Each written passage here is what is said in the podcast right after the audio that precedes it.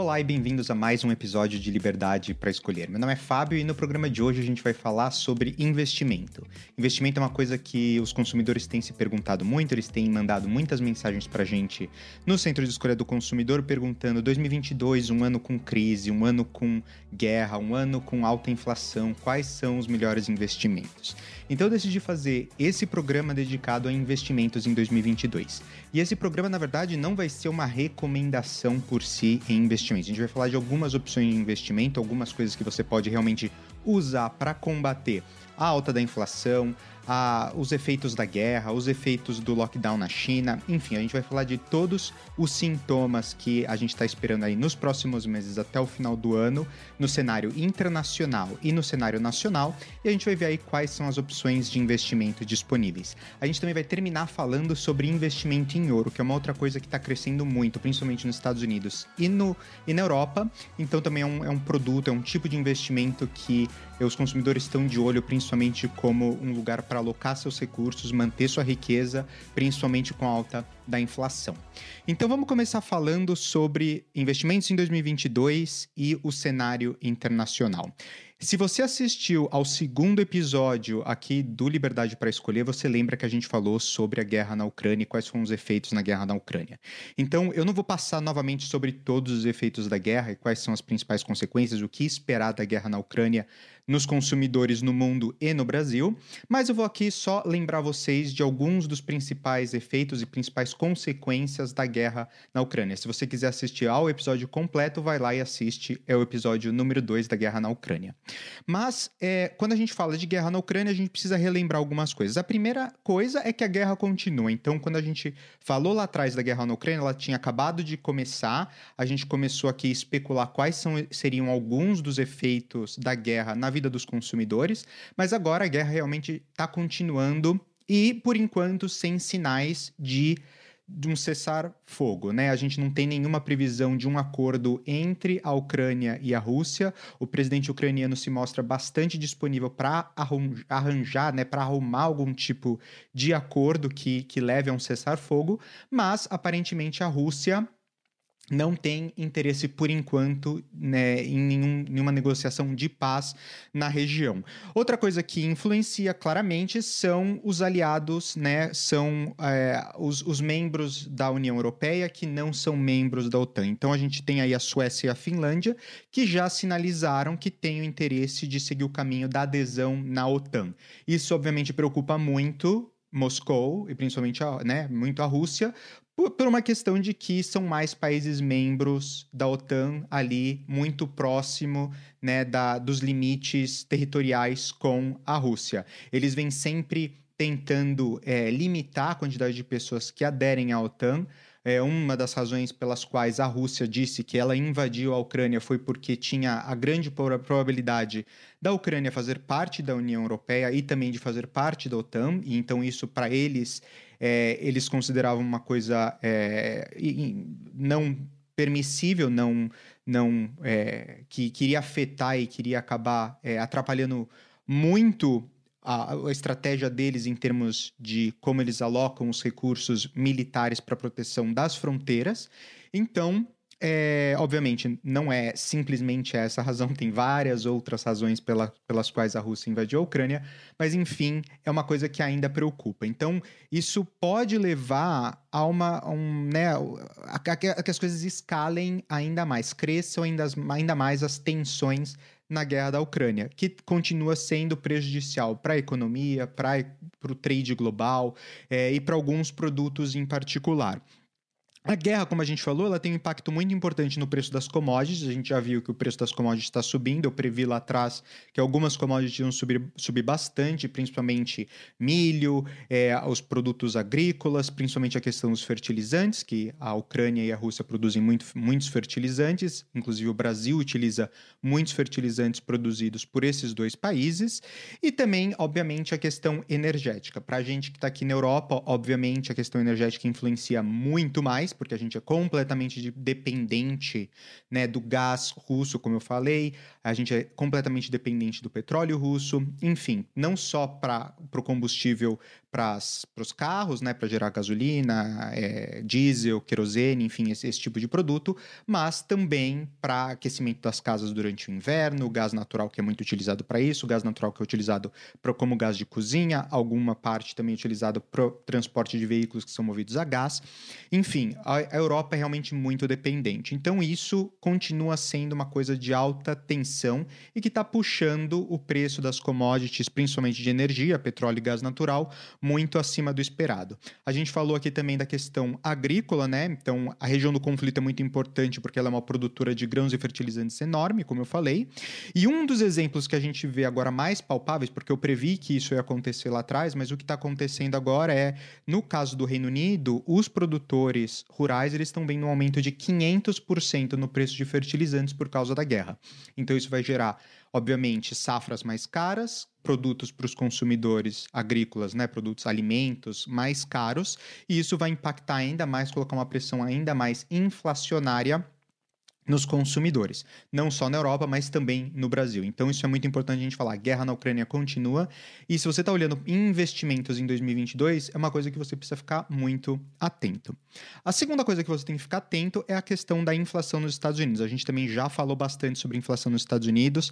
O que a gente não tinha falado ainda era esses números recorde, porque parece que toda vez que eu falo de inflação nos Estados Unidos, eu estou sempre falando de números recorde de inflação. Joe Biden continua a é, a, a, me chocar aqui com os números da, da, da alta da inflação que ele está conseguindo com as políticas que ele tem feito, mas obviamente não só o Joe Biden, mas também o Fed, as, as questões internacionais.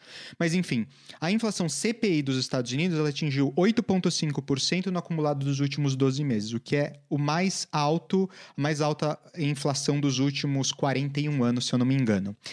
É, o número reflete os desequilíbrios, obviamente, da oferta e de demanda, que foram gerados pela pandemia, quando a gente teve os lockdowns, desabastecimento global, a gente teve a questão na China de várias fábricas ficarem fechadas, isso está se repetindo, a gente vai falar logo em seguida mas isso gera uma pressão, obviamente, porque inflacionária, porque você tem um desequilíbrio entre oferta e a demanda. A gente falou também isso bastante nos últimos episódios, se você quiser dar uma olhada, mas isso para quem está pensando em investir é uma coisa que você tem que ter em mente. Obviamente, a política monetária do Fed, a gente falou também, altos é, gastos do governo Joe Biden também somam a isso, são aqueles três pilares que eu falei. Joe Biden gastando muito, o governo passando leis orçamentárias que têm gastado muito, o Fed imprimindo dinheiro e comprando ativos que colocou muita liquidez no mercado, e a questão da pandemia, do desabastecimento e do desequilíbrio entre oferta e demanda.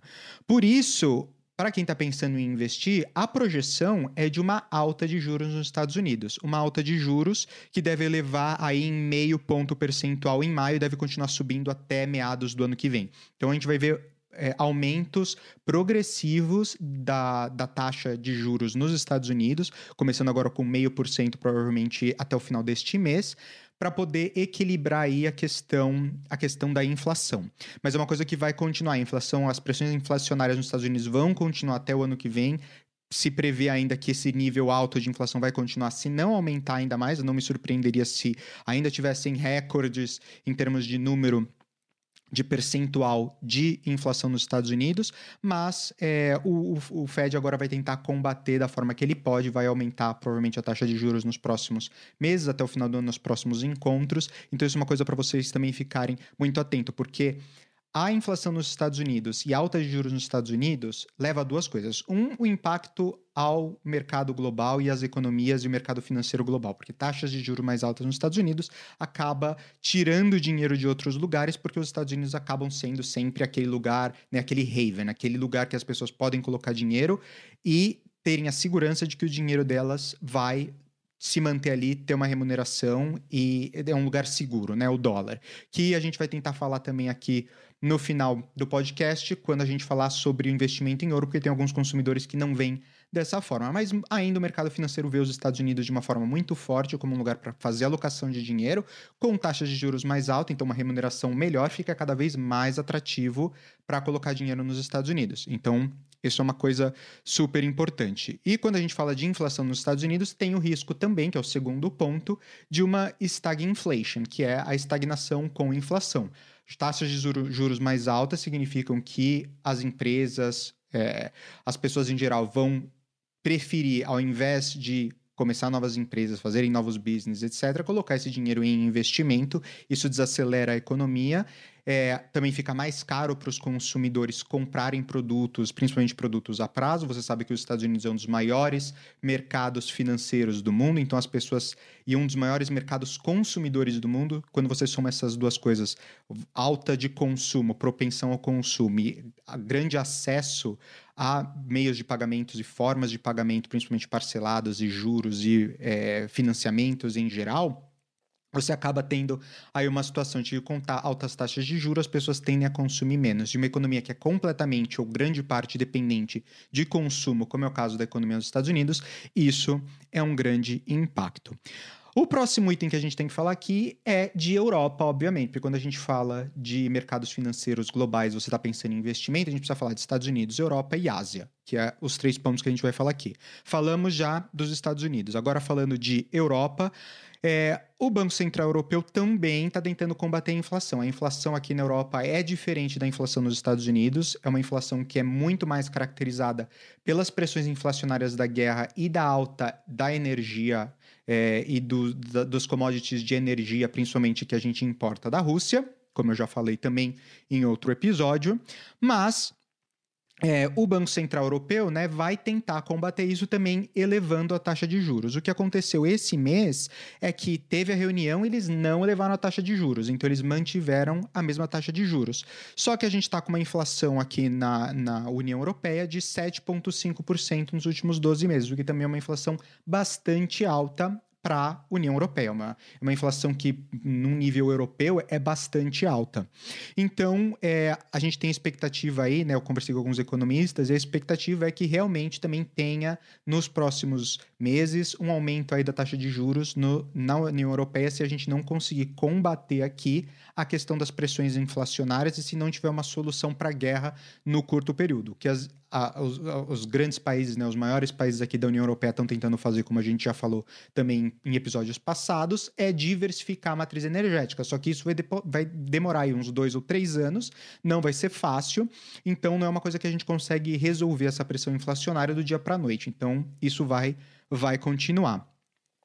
E uma coisa importante para a gente falar também é as eleições na França nesse momento. Então, precisa pensar também os, os, ciclos que vão acontecer nos próximos meses e nos próximos anos em termos de eleições aqui na Europa. Uma grande eleição que vai acontecer é a que está acontecendo agora na França. A França é um dos maiores países, uma das maiores economias dentro da União Europeia, então o que acontece lá é extremamente importante, principalmente porque os dois candidatos, que é o Emmanuel Macron e a Marine Le Pen, eles são é, candidatos opostos. O Macron, que ele diz que é um pouco mais de centro, mas na verdade ele é mais um centro-esquerda, já caminhando um pouco mais para a esquerda do que quando ele entrou, e a Marine Le Pen, que é uma pessoa de direita, algumas pessoas considerariam ela até de extrema direita, porque as ideias dela são uh, anti-europeístas. Então, ela quer colocar os franceses em primeiro lugar, ela quer diminuir o número de imigração, ela até pensa é, numa situação em que a França saia da União Europeia, da mesma forma como, como teve o Brexit.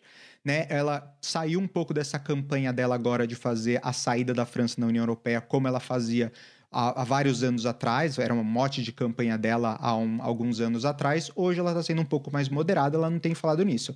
Mas existe a possibilidade, se ela está representando o governo francês e ela consegue o apoio popular para fazer essa, essa medida, também é uma coisa que possa acontecer. Isso vai, com certeza, fragilizar aí toda a União Europeia. Não estou dizendo que, obviamente, é uma coisa é, provável. Obviamente é possível que isso aconteça, mas não é uma coisa provável. Mas a gente precisa ficar de olho, porque a diferença de pontos entre o Macron e a Le Pen nas eleições está só de 5%. Então, agora no segundo turno, a gente vai saber quem vai ser o candidato eleito, mas assim, a diferença está tão pequena que né, nesse momento preocupa um pouco, porque você não sabe quem, quem vai vencer. Obviamente, se o Macron continuar, é bom do ponto de vista europeu. Mas o Macron a gente já viu, ele também não é um bom presidente, ele não conseguiu fazer nada praticamente praticamente nos últimos anos das coisas que ele, que ele prometeu.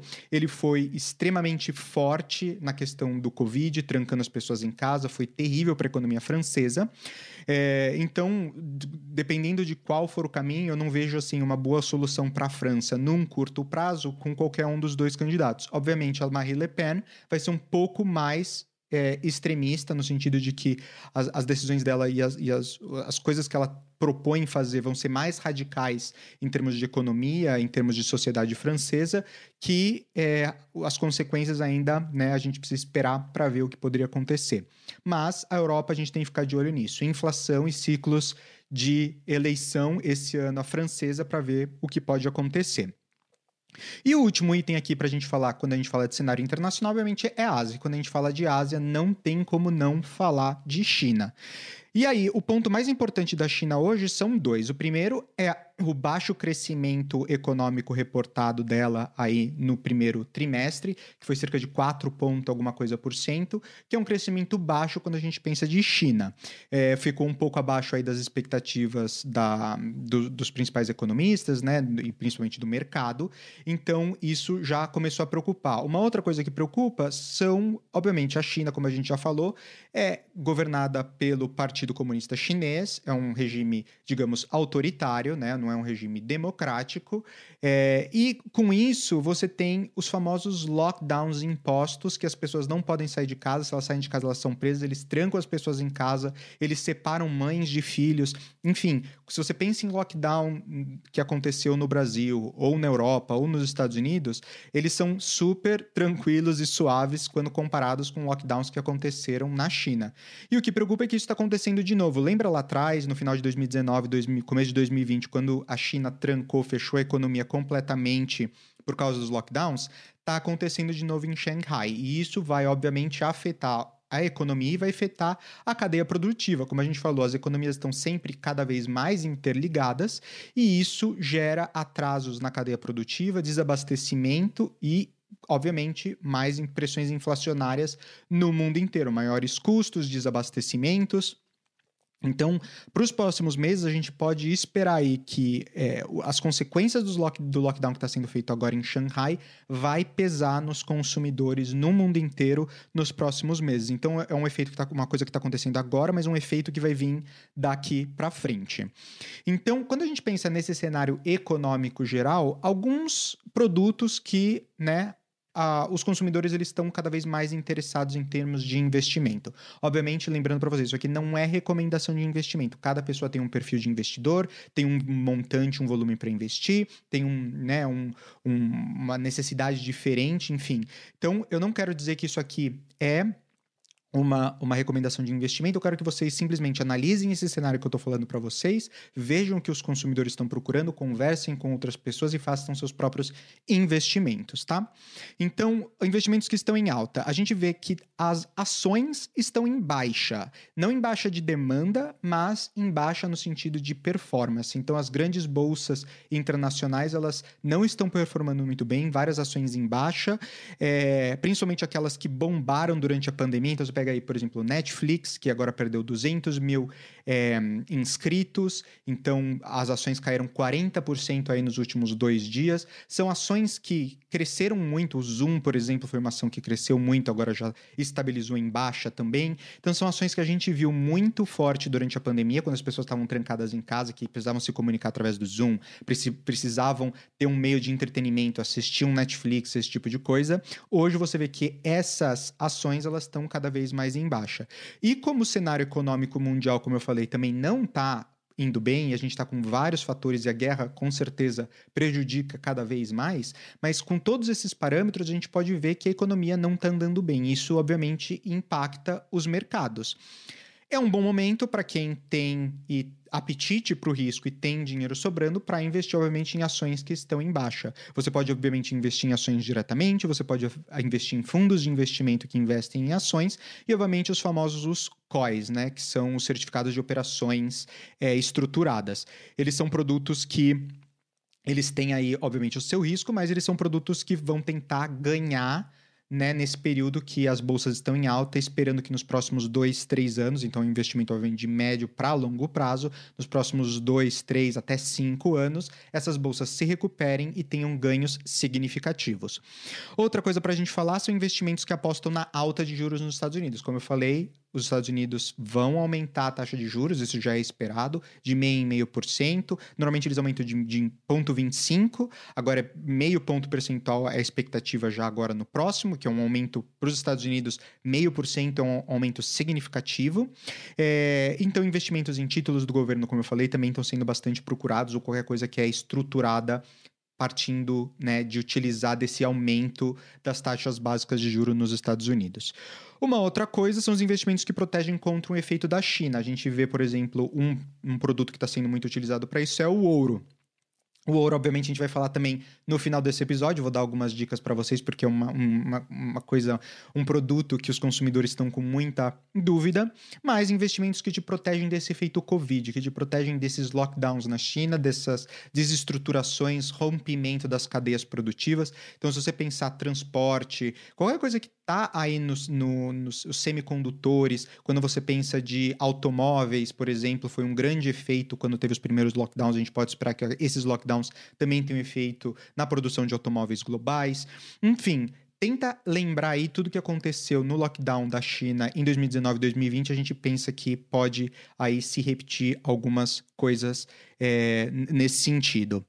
E, obviamente, atenção aos, aos efeitos da guerra. Preço das commodities subindo, principalmente é, as commodities energéticas, então combustível, mas tudo que está associado com isso, transporte. É, a gente está vendo aí alta dos preços das passagens aéreas, porque o querosene está 30% mais caro, então as passagens aéreas, o preço decolou, o que é péssimo para as indústrias, para essa indústria, né, para as empresas aéreas. A gente tem também alta nos preços de fertilizantes, alta nos preços de produtos agrícolas, enfim. Se você tiver que apostar, aposte em investimentos, obviamente, que se protegem contra esses efeitos da guerra ou que ganhem no longo prazo com a resolução desses, desses efeitos da guerra que a gente está vendo por aí.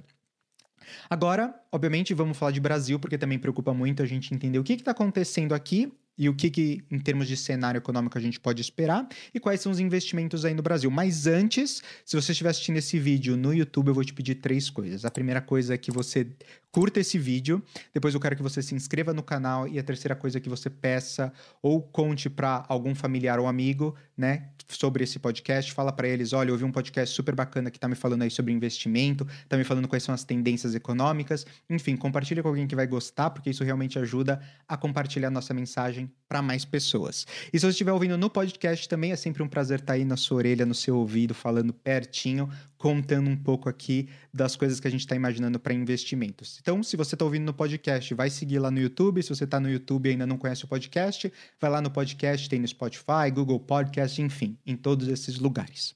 Tá bom? Vamos agora então falar de investimentos no Brasil, quais são os cenários aí que a gente está esperando principalmente do, com o que eu conversei aí dos economistas. A primeira coisa é a revisão do cenário da Selic. Então, a inflação também está em alta no Brasil, como está no mundo inteiro, a gente já falou bastante sobre isso, e como vocês sabem, isso aumenta a taxa básica de juros, porque é um dos mecanismos de política monetária que os países têm para controlar a inflação. A Selic, a projeção é que ela chegue a 13,75%, o que é uma Selic bastante alta. Então, a inflação do mês de março pegou o Banco Central e o governo um pouco de surpresa. Foi, ela foi divulgada na semana passada e foi uma inflação realmente alta. O presidente do Banco Central, Roberto Campos Neto, declarou que o Copom estaria reavaliando o cenário de riscos e deixou aberto a porta né, de que provavelmente um cenário de alta de juros até 12,75 agora já em maio ou a partir de maio. É, com isso, a projeção dos economistas é de que para o final de 2022 a gente tem uma Selic próxima aos 13,75, que é bastante alta, e um, um, IPCA, que é a inflação, né, uma das métricas da inflação, em 7,4%. Eles também revisaram aí o cenário de atividade econômica e agora com projeção de crescimento para 2022 de 0,8%. Então o Brasil deve crescer pouco, 0,8%, é pra, praticamente uma estagnação. É, e o crescimento para 2023 é ainda pior, meio por cento o crescimento no Brasil para o ano que vem. Obviamente, isso é consequência principalmente da guerra, quando a gente fala do preço dos fertilizantes, isso é um impacto da economia global. São, é ano eleitoral no Brasil, então a gente imagina que a inflação, que as consequências aí da, de um ano eleitoral também é, vê, tem um bastante efeitos na economia brasileira. Então é um ano difícil no Brasil, mas é um crescimento de 0,8%, que alguns países não estão nem conseguindo chegar nisso. Então o Brasil aí tem um pouco de otimismo, esse número, essa projeção é um número otimista, é, e que se a gente conseguisse chegar realmente no 0,8%, seria muito bom para o Brasil esse ano. O ruim é que o ano que vem principalmente por causa dos efeitos de tudo isso que a gente falou, eles chegarem depois, a gente espera que o ano que vem é, tenha um impacto ainda maior aí no crescimento do Brasil até meio por cento. Mas, obviamente, se tiverem atualizações, eu vou falando para vocês. A gente faz um novo episódio aqui no podcast. Eu vou trazendo para vocês as novas projeções de tempos em tempos, tá? Uma outra coisa que a gente precisa falar do Brasil é de atividade econômica, porque quando a gente fala de crescimento, a gente tem que associar com atividade econômica. E o, o que, que a gente olha aí, né, nos resultados da atividade econômica? Tem duas coisas. Primeiro, o setor de serviços e a outra é o varejo. O setor de serviços, ele meio que decepcionou agora esse mês, esse primeiro trimestre, né? É, o setor de serviços, ele contraiu 0,2% agora em fevereiro, um resultado muito abaixo das expectativas né, de alguns economistas que previam 0,9%. Os economistas mais otimistas previam quase 1%, com um consenso de 0,7%. Então, assim, é, foi muito abaixo, isso realmente deixou todo mundo assim um pouco preocupado porque é, a parte de serviços realmente caiu bastante. E se, é um, é, esse resultado ele se soma no ano com um tombo de 1,8% que foi registrado em janeiro. Então é realmente assim, na parte de serviços o Brasil ainda tem muito o que recuperar. E isso obviamente é por causa dos lockdowns, ficou tudo fechado, os custos, de, é, pressões inflacionárias e tudo mais está deixando no Brasil as coisas mais caras. Então o setor de serviços realmente está sofrendo com isso. E apesar de ter um início de ano mais fraco, o nível da atividade econômica ele segue elevado para o ano. Então, é, alta de 7,4% frente a fevereiro de 2021. A gente precisa lembrar que fevereiro de 2021 a gente ainda estava em crise.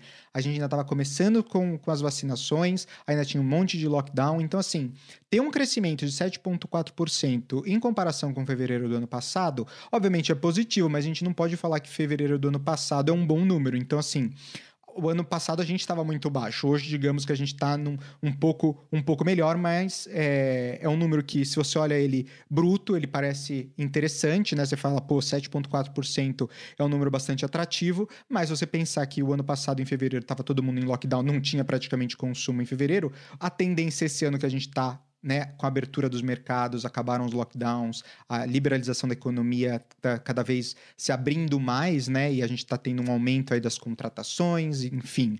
É, a única coisa de se esperar, obviamente, é que a gente tivesse aí uma, um aumento nesse número, o que é muito bom. O, quando a gente fala de Vendas do comércio, né, varejista, eles se ampliaram, saltaram 2% entre janeiro e fevereiro, então isso foi acima do esperado para os economistas, foi um número maior. É, as consequências, obviamente, estão na melhoria do quadro de Covid, uma, um quadro bastante estável no Brasil do número de casos, a reabertura da economia está ajudando bastante com isso. É, a gente tem a retomada do emprego, como eu falei, isso também está ajudando bastante o setor e o mercado varejista. A gente tem. É, maiores transferências de renda do governo, então, por exemplo, o Auxílio Brasil, que a gente, obviamente, aqui no Liberdade para Escolher não é a favor de, de nenhum tipo de auxílio do governo é, que, que deixa as pessoas fora do mercado de trabalho, mas a gente entende que no caso em que o governo fecha completamente a economia, ele tem que, de alguma forma, ajudar e suportar as pessoas, porque elas estariam, se, se elas fossem liberadas, elas estariam trabalhando, né? Elas não podem porque o governo está fechando, os estados estão fechando as suas lojas, os seus comércios, então eles precisam de alguma forma ser ajudados. A ajuda, obviamente, é muito pequena, mas o Auxílio Brasil acaba né, colocando um pouco de dinheiro em circulação e as pessoas acabam consumindo, isso ajuda o setor varejista. E a pressão inflacionária faz também com que as pessoas consumam mais no curto prazo. A gente também já falou sobre isso. Se a gente vê que a taxa de juros está subindo e a gente vê que a inflação está subindo, isso quando você está pensando em consumir alguma coisa, você fala: bom, deixa eu consumir esse produto imediatamente, a minha propensão de consumo aumentar imediatamente, porque eu sei que no futuro pode ser que eu não consiga comprar, ou se eu for comprar, vai estar tá mais caro. Então, isso também acaba incentivando o mercado varejista, é, isso acaba ajudando aí a atividade econômica. Basicamente, quando a gente fala de Brasil, olhando todo esse cenário, a gente precisa falar de investimentos que se protejam de inflação alta, obviamente, e investimentos que apostem na alta da Selic. Obviamente tem um monte de outros investimentos que você pode fazer, mas se você está começando aí no mundo de investimentos, você precisa pensar quais são os tipos de investimentos. São é tesouro direto, ou são fundos de investimento que se lastreiam nesses dois, nesses dois indicadores. Enfim, você precisa olhar aí no mercado, né? Falar com o seu banco, falar com a sua corretora e olhar quais são os melhores produtos para você e para o seu perfil. Mas, obviamente, olhando todo esse cenário, qualquer produto que, que aposte aí, né, na proteção contra a inflação, a gente está falando de uma inflação de 7,4%, e numa alta da Selic, que até o final do ano os economistas estão prevendo aí dos 13,75%, você vai estar tá ganhando, ou pelo menos é, não perdendo dinheiro, né? Seu dinheiro não vai se desvalorizar tanto com esses impactos da alta da inflação. Então, é isso que eu tinha para falar para vocês hoje do ponto de vista de investimentos e cenário internacional e cenário Brasil. De novo, altamente recomendo vocês que olhem o seu perfil de investimento, vejam, procurem novas opções. Se vocês tiverem alguma dúvida, algum comentário, deixem aqui no vídeo também, que eu vou tentar responder nos próximos, nos próximos vídeos para tentar trazer para vocês as melhores informações, os melhores é, insights para que vocês tomem as melhores decisões. Mas eu queria terminar o programa de hoje falando sobre investimento em ouro. Então, uma tendência que a gente tem visto bastante aqui na Europa e nos Estados Unidos são os investimentos em ouro. E são duas razões para isso. A primeira é porque eles perderam a confiança e credibilidade no governo, principalmente com o Covid. Você vê que os governos, que eu falei, nos Estados Unidos, Joe Biden gastando um monte de dinheiro passando um monte de lei orçamentário, maior volume monetário e maior orçamento nos Estados Unidos jamais visto, uma quantidade de dinheiro em trilhões de dólares. Então um valor extremamente alto, um monte de dinheiro em circulação e o dólar está perdendo valor. O dólar está perdendo valor a cada dia e isso está preocupando muitas pessoas porque antes o dólar era um lugar que você podia deixar seu dinheiro e manter o valor. Hoje não, com a inflação em alta e o dinheiro perdendo valor cada vez mais e o governo imprimindo cada vez mais moeda, isso significa que um dólar acaba valendo mais no tempo. E uma forma de se proteger disso, obviamente, são investimentos em ouro. Então, que nem eu falei, duas razões. A primeira, a alta da inflação, ou investimentos em ouro são uma, sempre uma boa opção para se proteger contra a inflação. E a segunda, porque eles não veem mais credibilidade no dólar. Eles querem uma coisa que, se tudo der errado, se o governo parar, se tiver algum outro problema, se tiver uma guerra mundial, enfim, qualquer coisa, eles têm é, liquidez numa matéria-prima que é super fácil de você é, vender, de você comercializar e você fazer dinheiro em qualquer moeda utilizando o ouro. Então, se você, quando você olha o valor do ouro nos últimos 12 meses, ele teve um aumento de 10%. Isso significa que as pessoas, a demanda por ouro está aumentando. E se você olhar desde o início da pandemia, está na faixa de 15% aumento no valor do ouro. Então você vê que tem realmente essa demanda aumentada por ouro. O ouro é, obviamente, um investimento extremamente seguro né?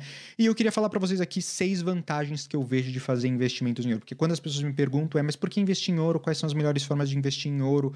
Quais são os benefícios? Quais são as desvantagens? Então, as vantagens que eu vejo são, número um, não é relacionado com nenhuma ação ou título. Então, quando eu estou falando de investimento em ouro, eu não estou falando vai lá na sua corretora, compra ativos que são rastreados ou lastreados em ouro. Eu estou falando de comprar ouro físico, tá? Então, quando a gente fala de ouro físico, ele é completamente não correlacionado com ações, com títulos, com mercado, enfim, ele, ele é precificado, obviamente, no mercado, com oferta e demanda do, do, ouro, mas ele não, não sofre as variações né, que a gente vê, por exemplo, no mercado acionário, ou no mercado de título, ou no mercado futuro, derivativos, enfim. Então, quando eu falo para as pessoas investir em ouro, eu estou falando de investimento em ouro físico. A segunda coisa é que o montante da sua riqueza é anônimo. Na maior parte dos governos, você consegue comprar ouro, e você, quando você vende, você paga, obviamente, é, você paga imposto de renda. Mas, de forma anônima, na maior parte dos, dos, países, você não consegue saber quanto aquela pessoa tem de reservas. Então, você consegue saber se a pessoa comprou, se ela vendeu ouro, de alguma forma vai ter um registro, principalmente aí para a questão de tributação, mas eles não conseguem saber qual é o valor total que você tem estocado em casa ou em estoque privado, por exemplo, numa, numa custódia em algum banco, em algum, em algum lugar seguro. Então, o ouro ele acaba sendo mantido mantendo a sua riqueza, o seu patrimônio de forma anônima. Não significa que você faça coisas que sejam shady, né? Que sejam, assim, ilegais ou que você está tentando esconder. Não é isso. Significa que simplesmente você não quer que o governo tenha acesso ao montante, ao volume da sua riqueza, a saber quanto, né, que é o valor total do seu patrimônio naquela moeda. Então, quando você investe em ouro, você acaba tendo aí, em muitos países um anonimato é, e principalmente para a quantidade que você tem, eles não sabem quem tem e qual é a quantidade, o que é muito bom. Isso é muito atrativo para muita gente. O outro é que o ouro é um ativo porto seguro. Como a gente falou, quando tudo está dando errado, as pessoas correm para o ouro. Então, quando você compra ouro em baixa, quando a, situação está bem, significa que quando as coisas ficarem ruins, você vai ter um patrimônio já numa coisa que você consegue liquidez e você consegue, no pior cenário, fazer alguma coisa com aquele dinheiro e se recuperar, mas também é, é um porto seguro. Então as pessoas vão para lá, isso aumenta o valor e você às vezes até acaba ganhando em cima daquele investimento.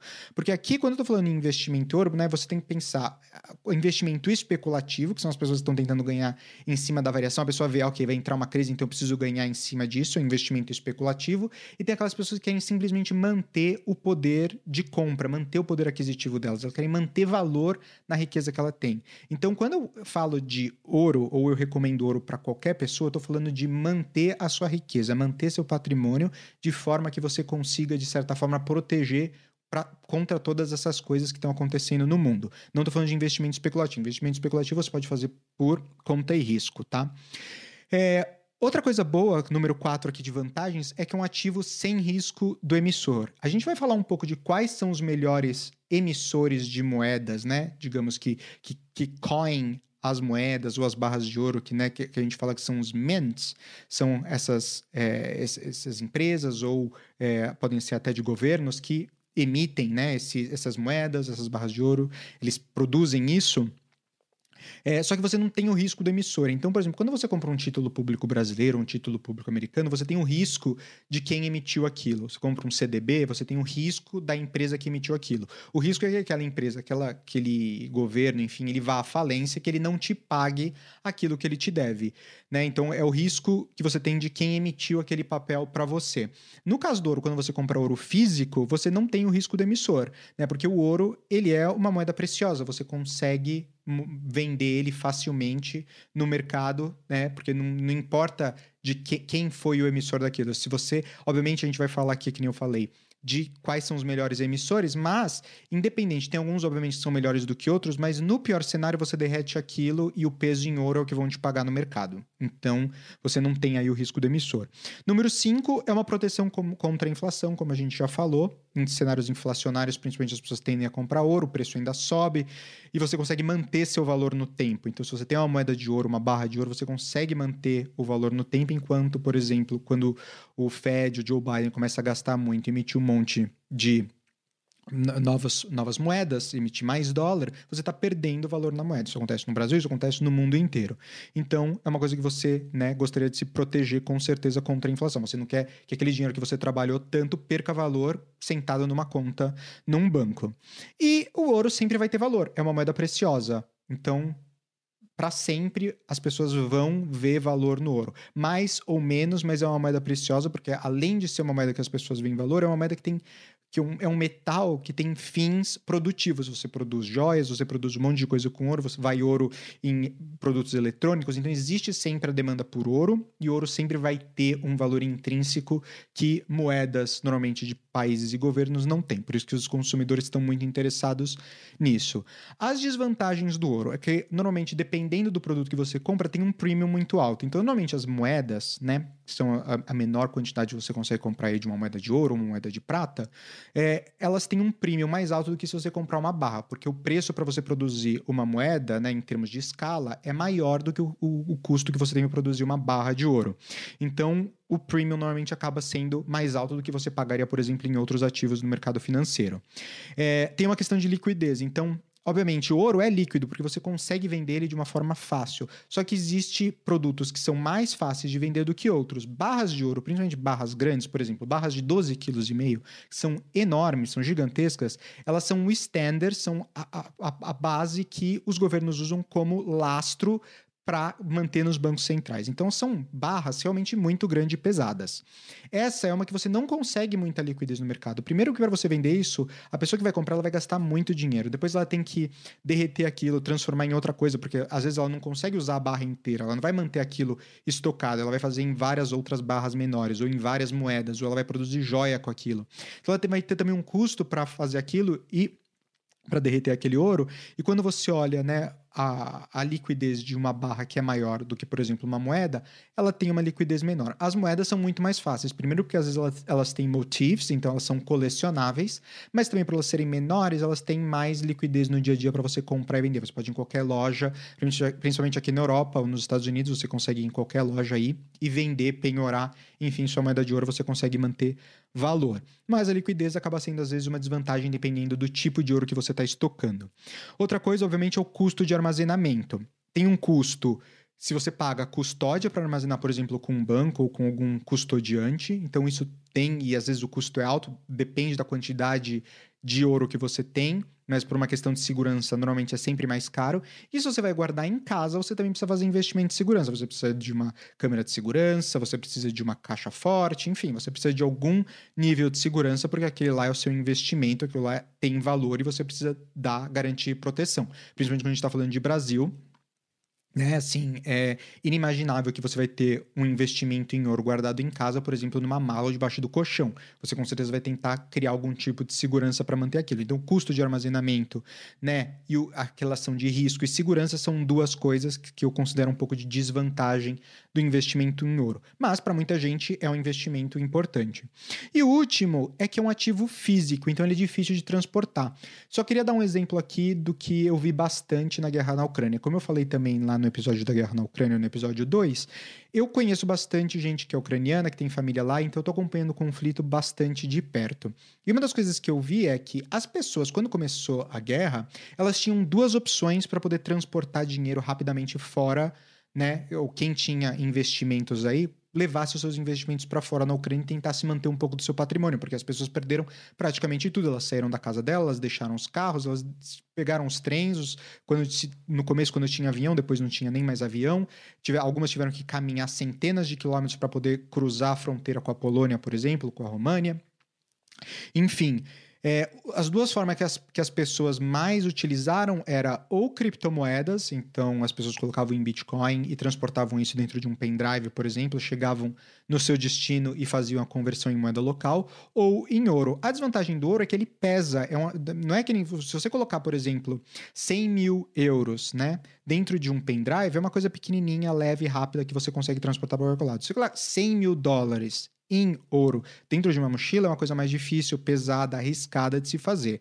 E sempre que você tem que transportar ou movimentar ouro físico é uma coisa que sempre acaba sendo cara, difícil, e os governos estão sempre em cima. Então, digamos que tudo no Brasil dá errado, você quer pegar sua mala, colocar tudo que você tem e levar para os Estados Unidos ou para a Europa, enfim, para qualquer lugar.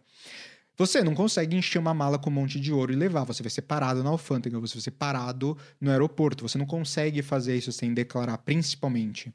Então, é, acaba sendo mais difícil. Com, por exemplo, uma criptomoeda, você coloca num pendrive, acaba sendo mais fácil. Você coloca no bolso, atravessa a fronteira, pega o avião, viaja. Então, acaba sempre sendo mais difícil você transportar a sua riqueza quando você tem um ativo físico, principalmente um ativo físico como ouro, que é que é pesa para quando você está falando de um volume grande de investimento.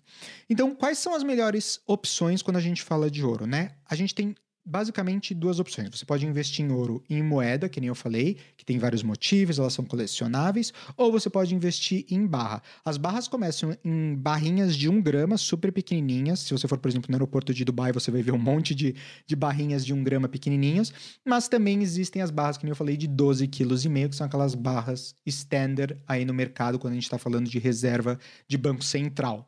Normalmente, as mais comuns são das barras, né, entre as de um, um grama e as que vão até aí um quilo são basicamente o tamanho das barras que as pessoas gostam de colecionar e guardar em casa. As moedas, elas têm uma onça de peso, tá? Então, as moedas elas têm um peso padrão, é uma onça. E quais são as melhores moedas, né? Quais são as mais seguras e quais têm ma a maior liquidez? Eu, particularmente, gosto de três. A primeira é a Britânia, que é emitida no Reino Unido, a Maple Leaf, que é emitida no Canadá, e, obviamente, a American Eagle, que é emitida nos Estados Unidos. Essa, para mim, é a trilogia me das melhores moedas que tem no mercado. Depois você tem, por exemplo, Perth, é, que é de Perth, obviamente. Você tem Viena Filarmônica, que é australiana, austríaca. Você tem a Áustria Ducats. Você tem a Panda chinesa. Você tem a Gold Kangaroo, que é australiana. Enfim, você tem várias outras moedas aí no mercado. Você tem moedas, enfim, sem marca nenhuma. Por exemplo, a CoinVest fez uma moedinha que é, é, uma, é uma moeda de Bitcoin, só que ela é em ouro, então é uma edição especial também. Obviamente é colecionável, é um investimento que você pode fazer, mas em termos de no mercado, quais são as moedas que seriam as melhores, os melhores investimentos quando está falando em moeda de ouro, porque eu recomendaria sempre fazer investimento em moeda, porque tem mais liquidez, apesar do premium ser mais alto, é mais fácil de guardar, você consegue colocar numas caixinhas assim, bem pequenininhas, é super, super fácil, super prático de guardar. Então, é, a trilogia aí que eu considero dos melhores moedas para fazer investimento é a Britânia, a Maple Leaf e a American Eagle. A American Eagle é a favorita do mercado, então ela acaba tendo um premium, um preço ainda mais alto do que as outras outras duas. A Maple Leaf ela acaba sendo a mais econômica das três, o preço dela é um pouco mais abaixo, então ela tem um premium menor, só que ela é muito é, bem vista no mercado porque ela tem vários features de segurança. Então ela tem todo um trabalho, principalmente a de ouro e a de prata, ela tem todo um trabalho de segurança que você consegue, desde acho que do ano passado eles lançaram novas features de segurança na moeda. Então é uma moeda que realmente é, além de colecionável, é uma moeda que tem mais segurança, então você tem menos falsificação e obviamente existe bastante falsificação no mercado de moedas. Então, minha recomendação, primeira seria American Eagle, só que você está pagando um premium mais alto.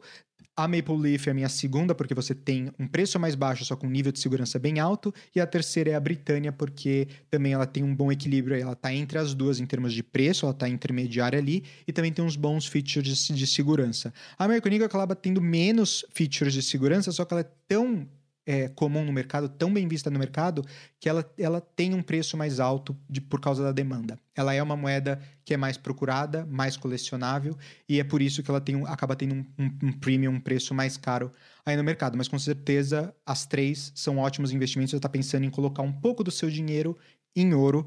É, essas três seriam a minha recomendação. Obviamente Aqui não é uma recomendação de como você deveria colocar seu investimento, é mais para você conhecer quais são os tipos de moeda que tem por aí. Se você está pensando em investir, essa seria a minha sugestão pessoal, quais eu acho as mais interessantes. Mas, obviamente, você faz aí o seu due diligence, você escolhe qual investimento você quer fazer.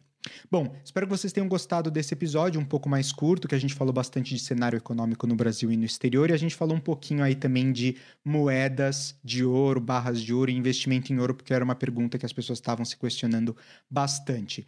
Enfim, como sempre, deixem seus comentários aqui, por favor, nesse vídeo com novas recomendações, sugestões, ou se você quiser simplesmente dar um oi, falar qualquer coisa, deixe seu comentário aqui no vídeo que eu vou responder pessoalmente. Eu vou tentar fazer vídeos sobre os assuntos que vocês recomendarem. Esse aqui é um podcast que tem a ideia de ter realmente esse, essa, essa sensação de comunidade, essa, esse relacionamento entre a nossa organização, eu e o que vocês aí querem saber em termos de consumidor, quais são as tendências.